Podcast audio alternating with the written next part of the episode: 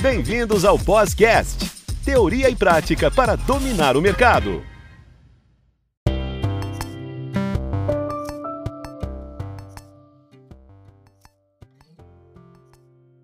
Olá, alunos, bem-vindos ao Podcast, teoria e prática para dominar o mercado, sempre trazendo assuntos relevantes e contando com a participação dos nossos tutores. Voltamos com a tutora Thais Oliveira, abordando temas na área da saúde e dando continuidade sobre os sinais vitais. Doutora Thais, neste episódio vamos falar sobre frequência cardíaca. Afinal, qual a sua definição? Frequência cardíaca é o número de vezes que o coração bate dentro de um minuto. É simples a definição. Perfeito, doutora Thaisa. E no adulto, né? Qual a frequência cardíaca ideal?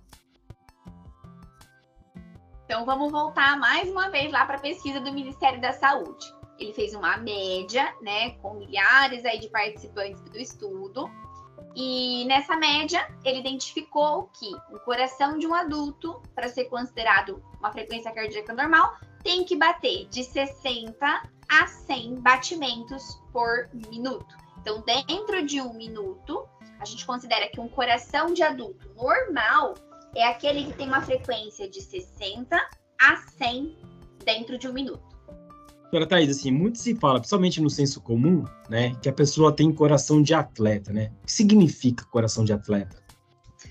Legal. Então, lembra que na pesquisa o ideal é que né, a maioria das pessoas tenha uma frequência de 60 a 100. Mas, por que, que eles falam coração de atleta? Porque normalmente uma pessoa que pratica bastante atividade física, se alimenta corretamente, normalmente ela tem uma frequência cardíaca mais baixa. Por exemplo, 50. Né? Então, uma pessoa, um atleta, ele tem uma frequência cardíaca de 50. Uma pessoa que não é atleta também pode ter uma, uma frequência cardíaca de 50. Ai, mas então ele é bradicárdico? Não.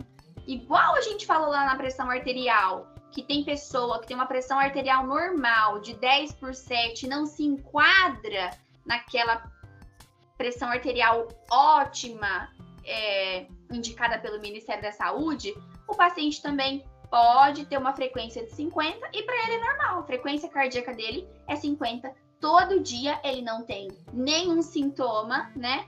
E a gente chama de coração de atleta, né? Uma frequência cardíaca mais baixa. Não significa que ele é bradicárdico. Ele tem um coração de 50, que bate 50 vezes por minuto, e é para ele é a basal dele, é normal. Perfeito. E como podemos mensurar uma frequência cardíaca?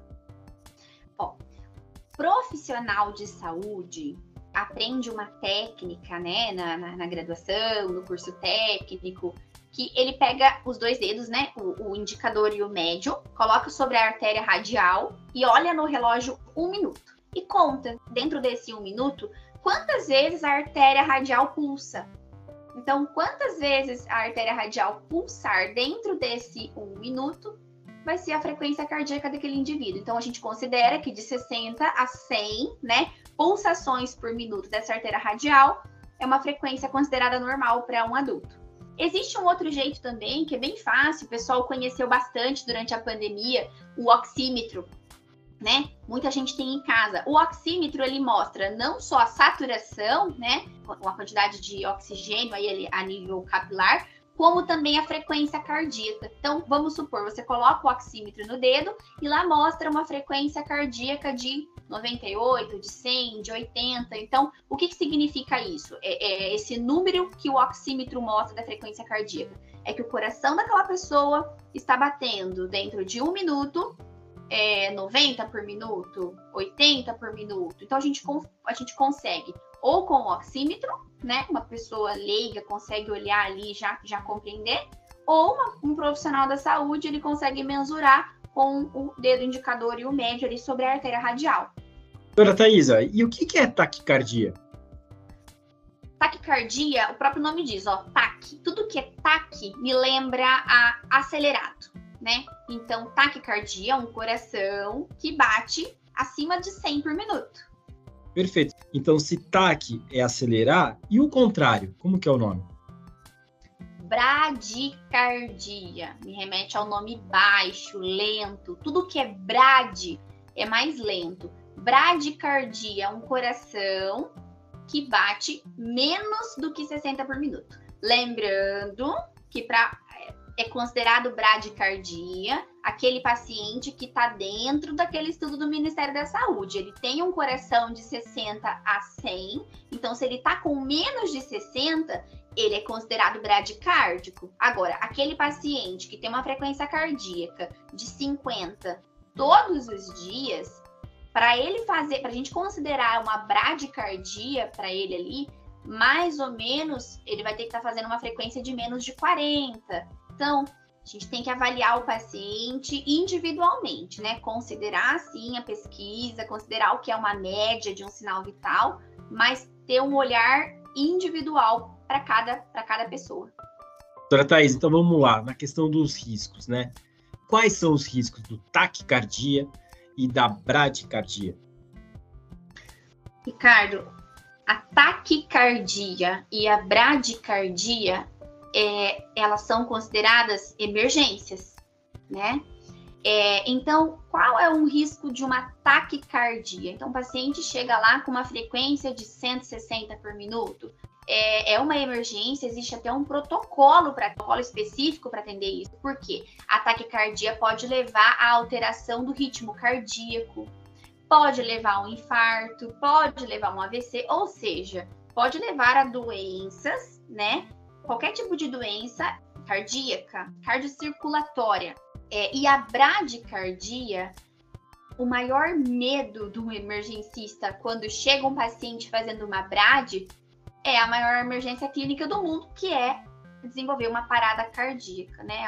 Quando a gente se depara com uma pessoa que está fazendo uma bradicardia, a gente já entra com uma medicação tentando fortalecer aí essa frequência cardíaca, aumentar essa pressão para não desenvolver uma parada cardiorrespiratória. Esse é o maior medo da, da bradicardia. Então, a mesma coisa a gente recomenda do que a gente comentou no episódio anterior. Em caso de dúvida, sintomas, procurar um atendimento médico, correto? Correto, Ricardo. E eu quero assim finalizar esse episódio é, frisando uma coisa muito importante, tá? Pessoal, principalmente pessoal da área da saúde, né? Cada paciente é um ser individual. Esquece aquele negócio de aferiu a pressão do paciente, viu ali 12 por 9, como tá minha pressão, é, enfermeira? Ah, tá ótima. Esquece isso. A cabeça do profissional da saúde pessoal que é dessa área, tem que ser mais aberta. Qual, antes de aferir qualquer pressão arterial, antes de avaliar qualquer frequência cardíaca, qual a pressão arterial normal do senhor? Qual a frequência cardíaca normal do senhor? O ser humano ele tem que ser tratado individual, né? Existe a pesquisa do Ministério da Saúde, mas existe aquele ser humano que para ele, o que é normal para ele? Então sempre tratar com diferença, um, um paciente do outro, uma pessoa do outro. Tentar sempre entender qual é o valor do sinal vital normal para aquele indivíduo. Porque se você levar em consideração que aquele paciente chega ali para você, ele chega com uma, uma frequência cardíaca de, vamos supor, 110. 110 é considerado taquicardia. Mas para ele, às vezes, ele é acelerado, o coração dele é 110 todo dia tá? Então, aí tá aí um, um, uma sugestão para você que é profissional da área da saúde. Tratar individualmente cada paciente e para você que não é profissional da saúde, tem o dever de saber qual é a sua pressão arterial normal, qual é a sua frequência cardíaca normal. Porque se um dia você precisar ter atendimento numa emergência, essa resposta vai ser importante. Espero que vocês tenham compreendido e a gente se encontra no próximo episódio, onde a gente vai abordar o tema frequência respiratória. Até lá!